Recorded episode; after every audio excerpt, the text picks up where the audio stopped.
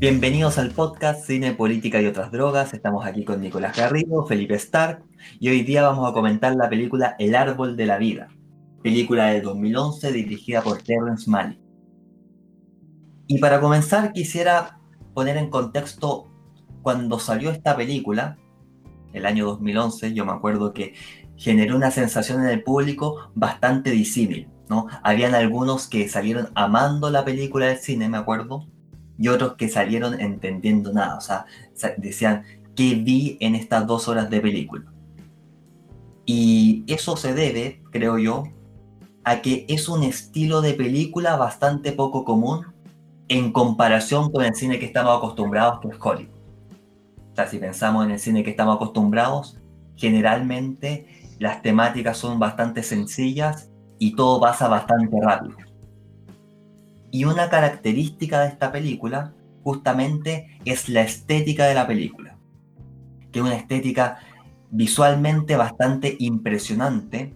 Yo diría que un recurso que se destaca mucho en la película es tratar de mostrar la belleza, por ponerlo en esos términos, y en ese sentido quería partir preguntándote a ti, Nicolás, ¿qué te parece la propuesta estética de la película?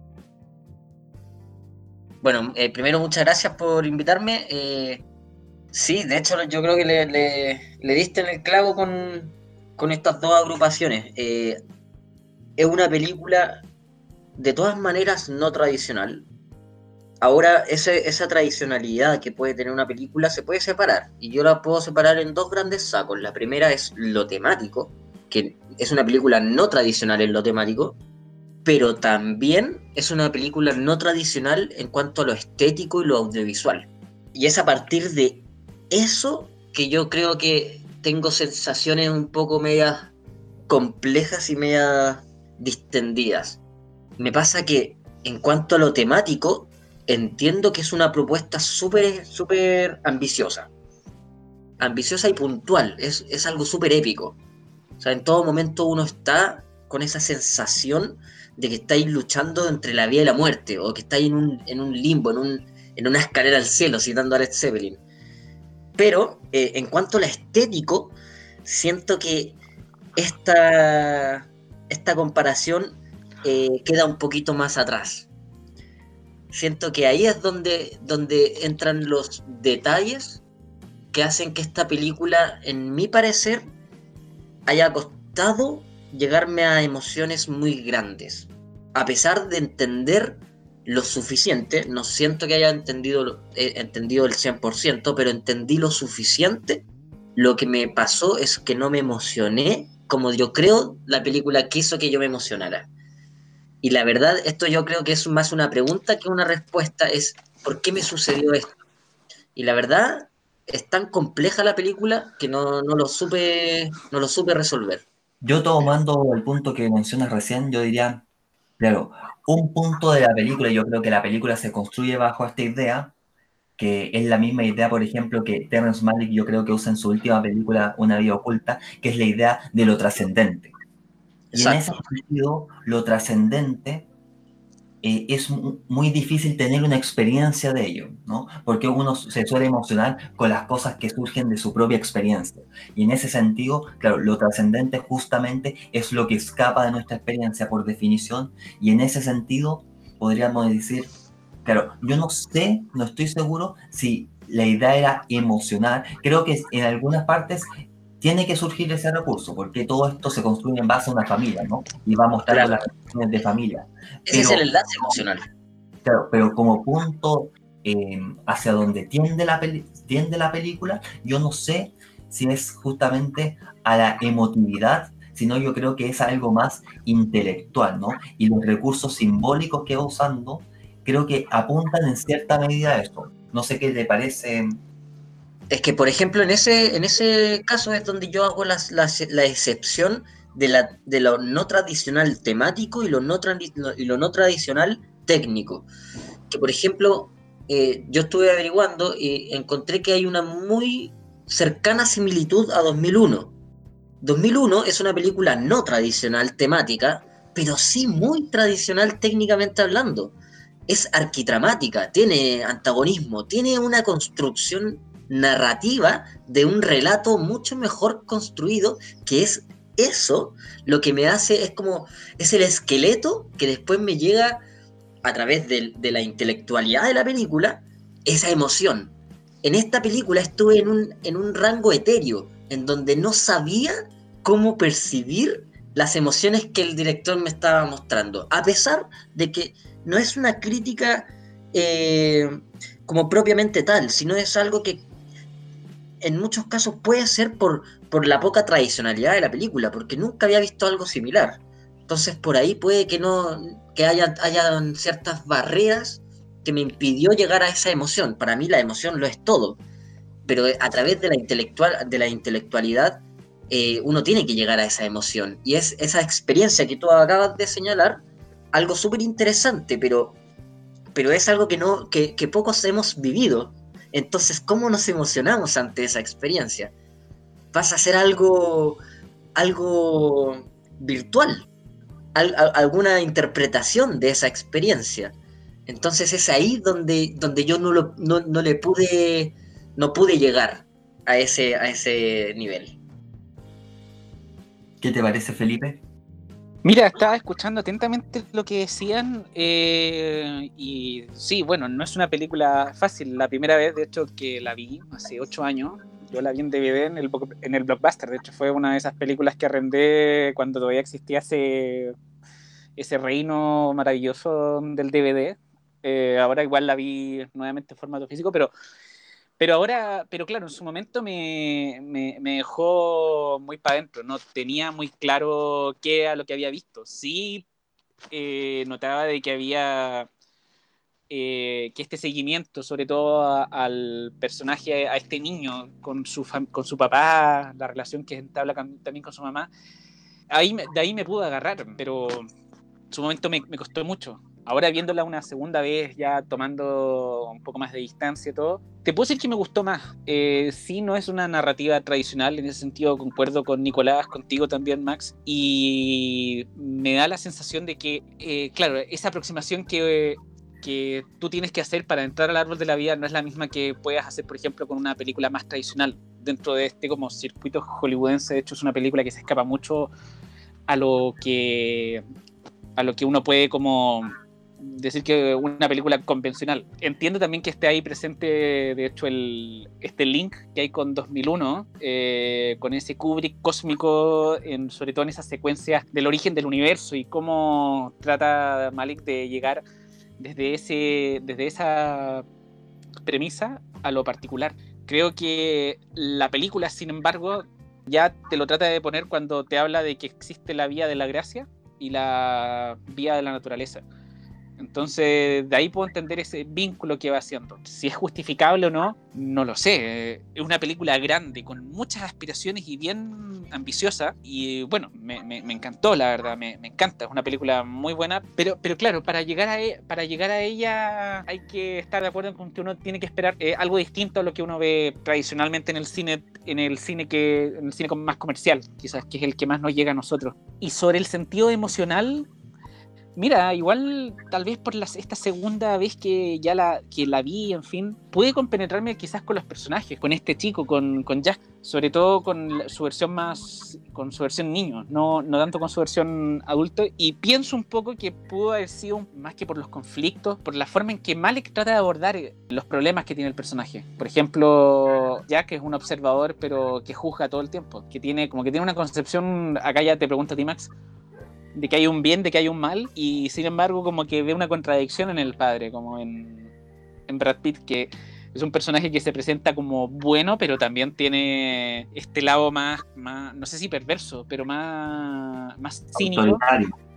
Claro, autoritario. Yo lo, yo lo, yo lo, percibí como, yo lo percibí como, como el, el, el lado de la naturaleza de tener que sobrevivir, de tener que proveer, de tener que... Era como súper concreto en ese sentido. Es que eso es muy interesante porque yo creo que el, la analogía de la película es una analogía con la naturaleza, ¿no? Cómo la relación humana se desarrolla del mismo modo que se va desarrollando la naturaleza. Y en ese sentido podremos decir, ah, ahí está el origen del universo, la idea de cuando están los dinosaurios y se ve esa relación entre esos dos dinosaurios luego ese fin Pero que hasta- termina al mismo tiempo con el universo, cuando muestra el origen del universo, al mismo tiempo después parte justamente la película con el origen de la vida. ¿Eso es Eh, dual o es, o es eh, paralelo? bueno. ¿Qué dices tú, Max? ¿Crees Yo- que es algo opuesto? ¿Es un complemento? ¿Es un Es un complemento. Funciona como complemento. O sea, yo diría que es una analogía que funciona como Pero, complemento para mostrar en el fondo cómo se da todo esto que es la naturaleza y todo esto que es lo humano en vista a lo trascendente. Lo curioso es que la película lo presenta como algo opuesto al principio. claro, No como, son como no- do- una dualidad. no como- o sea, la película puede ser el complemento, pero cuando se introducen son dos opuestos. Y me, me- pareció muy curioso porque me mencionaron, por ejemplo, en la película, eh, está al lado de la naturaleza y al lado de la gracia. Yo al tiro, como in- in- indudablemente dije, ah, al lado de la naturaleza creo que me inclino más. Y de repente era, un, era una, una característica súper posesiva, súper eh, impulsiva, eh, como denigrante, como que era como el malo de la película. Al principio, en la introducción, es sumamente opuesta, extremada la, la presentación. El, lado de la gracia, algo bonito, algo lindo, algo como que ve todo lo positivo de la vida, el amor y toda la cosa. Era como un bien mal. Pero lo, lo religioso no es solamente eso. Y eso es un error pensar que lo religioso es puro amor. Eso es mentira. Lo religioso en la, también hay sufrimiento, ¿no? Pensándolo en un plano católico, por ejemplo. Ah, lo, ah, hay claramente, sufrimiento, hay- claramente. y ese sufrimiento hay que redimirse de eso. claramente. Y en ese sentido, yo pienso en la última escena, ¿no? Donde están como en una especie de playa y donde se reencuentran todos. Es como, yo podría decir, no me parece descabellado representar eso como una idea de paraíso, ¿no? En el fondo, ahí se cierra todo y luego al final aparece esa como llamita en el fondo negro, no sé qué era, pero esa como flama, podríamos decir, esa luz que aparece misteriosamente a lo largo de la película y yo haría ahí la analogía con 2001 ya que la tocaron, esa flamita y Hal, ¿no? Eh, Claro. no es, eh, es interesante, Mira. está- constantemente presente en la película. Creo que aparece en tres ocasiones. Claro, es una flamita que también... Al principio, al final y como por la mitad. La mitad, ¿No? sí. Después, entre los dinosaurios y la segunda parte de la historia de, de la familia. Creo que aparece. Pero claro, y es una eh, esa flama también de algún modo como que eh, divide en segmentos la película, en el segmento, en este primer segmento como cósmico, está como esta introducción donde la madre habla como que de la vía de la naturaleza y la vía de la gracia, y claro, luego saltamos como a, toda esta creación, que incluso se ve como la relación que tienen estos dinosaurios, que me acuerdo que en su momento un crítico en el diario había señalado que no se había tragado mucho esto de los dinosaurios como entre comillas cristianos, porque efectivamente Es algo animal. dinosaurio que claro pero también porque este depredador no se no, no mataba a la víctima le perdonaba la vida y se iba cuando efectivamente por naturaleza Lógico. la relación entre depredador y herbívoro sería es como que no pasa nada el, el depredador también tiene que comer si ve una, un herbívoro ahí herido aprovecha pues si Pero, es, pero, es un animal pues, efectivamente Ahí se ve la ruptura, ¿no? Pienso en 2001, Sí. ya pues, El- recurriendo de nuevo a comparar, pero en 2001, ¿dónde está la ruptura? En el hueso, cuando se convierte Claro, en o sea, no, y, y- y- y- y el, la ruptura está en la compasión.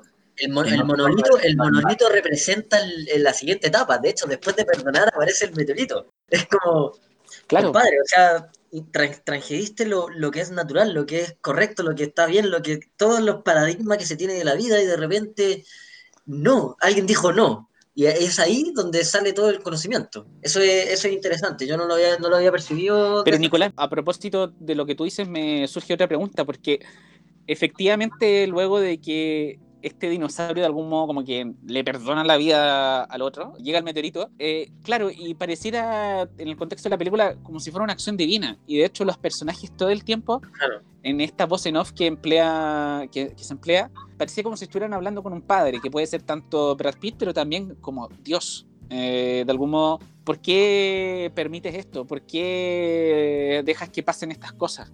¿Cuál es, ¿Cuál es el propósito de todo esto? Es una película que, no sé, y acá les pregunto, como que presupone que hay un Dios, efectivamente, que controla todo esto, y ese Dios, ¿qué tipo de Dios sería? Porque aparece, una, aparece la religión de, desde una perspectiva de que la esta familia va a una misa, creo que es como una misa católica, me da la impresión por la iglesia que presentan, pero también la misma idea de divinidad es muy natural, es como una divinidad que está como expresada en este cosmos que envuelve todo. Por ejemplo, una de las imágenes iniciales, entre las nebulosas aparece, creo que se llama la cola de caballo, pero también aparece el ojo de Dios. Mm. De hecho, eso yo creo que tiene una intencionalidad muy clara, la verdad. La película, si no me aparece o parte con una frase bíblica.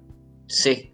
Sí, pues la de Yo siento, que, eh, claro, o sea, es imposible desprender la película de lo, de lo religioso. Creo que está, pues, está en todo momento e incluso a mí me, da la sensación de que la película, a pesar de estar transcurrida como un proceso temporal, es sumamente instancia, es una instancia que uno está presenciando, es, como lo que dijo el, Max, una experiencia de, una, de, un, de algo que trasciende, eso puede ser un instante, puede ser un segundo, en donde uno ve Mira, como, como percepción de la vida.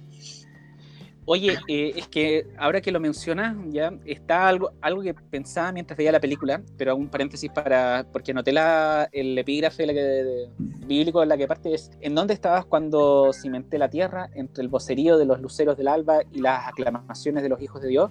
Capítulo 38, los versículos 4 a 7. ¿ya? Pero a propósito de lo que tú decís, Nicolás, esas instancias, esos como pequeños destellos así como trascendentales, me recuerdan tal vez un poco, aunque acá, no sé, supongo, que tienen algo también incluso como de Tarkovsky, aunque también este, hay como una especie como de maridaje, por decir así, de Kubrick y Tarkovsky en algunos segmentos de la película, como si de repente Malek estuviera, estuviera siguiendo, siguiera como una tradición que proponen ellos, aunque también... Construyendo. Recuerdo, creo que Claro, pero ponte tú, Malik, creo que, perdón, Tarkovsky creo que nunca le gustó 2001, ponte tú, como que la encontraba súper fría, una película que no, no, le gustaba mucho.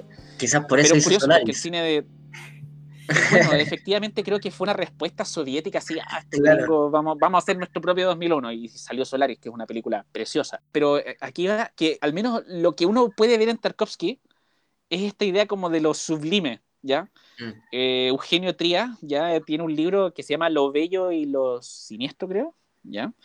Donde efectivamente habla de esta idea de lo sublime, que tiene que es una idea que no se alcanza, a ver, dicho en palabras muy simples, lo que recuerdo es una idea que no se alcanza a perfilar del todo, porque su misma presencia, si fuera revelada completamente, como que te abrazaría, te, te, te desintegraría, entonces tú alcanzas como a verla indirectamente y em, puede llegar como al punto incluso del horror. Entonces como que tú te suspendes como en, en, asombro frente a ella. Y creo que la película, a partir también de lo que dices tú, pienso que trata de transmitirte eso, con toda esta imaginación fantástica y bueno, del, del, cosmos, de cómo son fuerzas de la naturaleza que no tienen como control, que se, que se destruyen a sí mismas, se crean, mutan y se transforman y finalmente, claro, llegamos a la Tierra con otras criaturas que también son fantásticas. Los dinosaurios también, a propósito de, la fascinación que ejercen, ponte tú, aquí también aparecen, y aparecen con,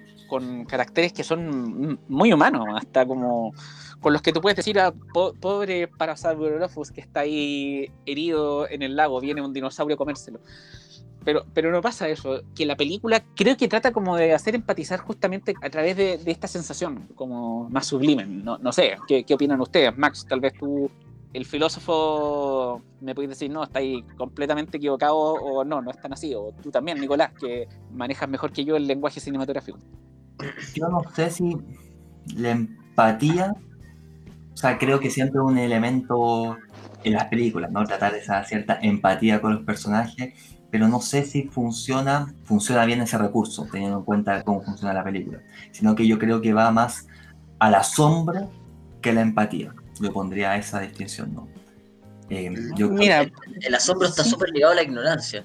Cuando uno sabe lo que, cómo funciona algo, sombra. Ahora, por ejemplo, está también súper ligado al recuerdo, el árbol, en el caso de Jack adulto, que ve cómo están plantando esa cosa, ¿cachai? O sea, ¿cómo, eso no va a evocar su vida? Y ponte tú, perdón que lo diga, pero ahí yo me agarro un poco de Tarkovsky, como la idea justamente como del recuerdo, como de la de este volver atrás, que también está presente el tema de la memoria está eh, lo poco que he visto también de Tarkovsky, porque no, te puedo decir que soy experto en él, pese a que es un gran director. Bueno, me falta ver su cine, pero uno ve que está muy presente la idea del recuerdo, de la idea de que... Eh, entonces por eso yo lo, lo, veo también como una cita necesaria a la película. No sé, la verdad. Yo, yo más que el recuerdo con Tarkovsky lo asocio más a lo divino, a lo asombroso. Creo que todo relato épico debe tener un, un personaje que está completa, completamente ligado a la religión, porque es lo que es lo que no se quiebra lo natural puede romperse, lo mostraron en toda la película. La, la gracia también... puede quebrarse, pero lo divino, lo que es puramente, lo que es pulcro, no se raya con nada, es como un diamante. La dureza es suficiente como para que ningún otro elemento lo raye. Es algo como que no se, no se corrompe con nada desde el principio hasta el fin de la película. Para mí es el personaje de, de Jack cuando niño, que está completamente, eh, le está lloviendo todo esto que estamos conversando, todas estas como fuerzas que se integran en, un personaje, entre tanto como la, la, recepción que tiene del papá, la recepción que tiene la mamá, cómo se comporta con la mamá sin el papá, cómo se comporta con el papá sin la mamá. Es impresionante ver cómo, cómo esas relaciones humanas pueden comportarse de manera divina, de manera cósmica. Claro. Pero yo diría igual que... También que eh, al final en la naturaleza hay un equilibrio, al igual que la vida humana tiene que tender ese equilibrio. Y una idea también que creo que está presente en la película es la de redimirse, ¿no?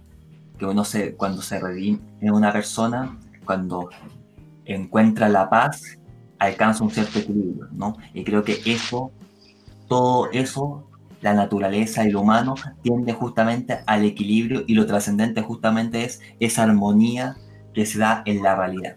Hay un diálogo textual en la película que dice, creo que ya cuando niño, siempre estoy intranquilo. O sea, e-, es, impresionante ver cómo esa batalla, eso, es la batalla épica.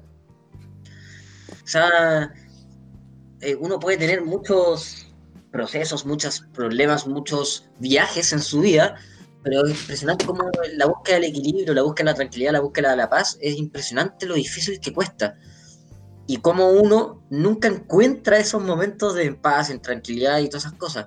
Es impresionante cuando, cuando un personaje confiesa ante como la narración, porque era una voz en off, diciendo siempre estoy intranquilo, es que está luchando una batalla épica.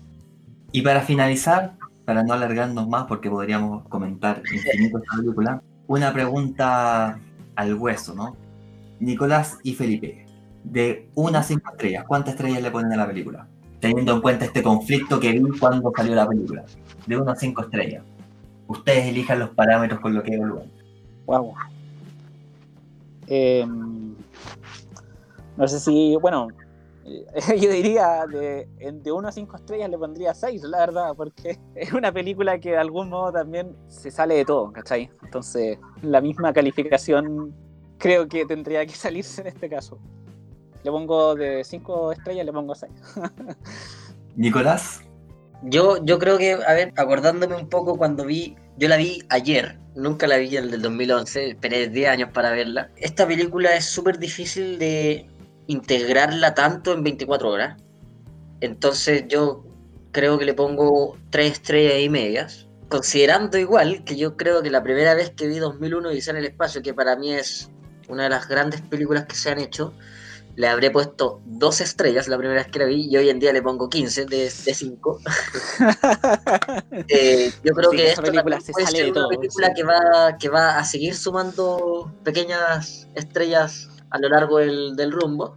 Pero mi, mayor, mi ah. mayor complejidad está en, en lo etéreo, que es la mezcla entre lo intelectual y lo audiovisual de la película. Siento que es ahí donde cuesta, le cuesta converger. Y eso es al final, es el triángulo entre lo intelectual, lo técnico, lo que llega a la emoción, como Padre nuestro Espíritu Santo. Es eso lo que, lo que yo siento que le falta, esa carne sagrada que debe tener una película de estas magnitudes, que muy personalmente para mí 2001, Stalker la, la tienen. Perfecto, yo le pongo cuatro estrellas. Y bueno, eso ha sido todo. Muchas gracias y nos vemos en el próximo capítulo.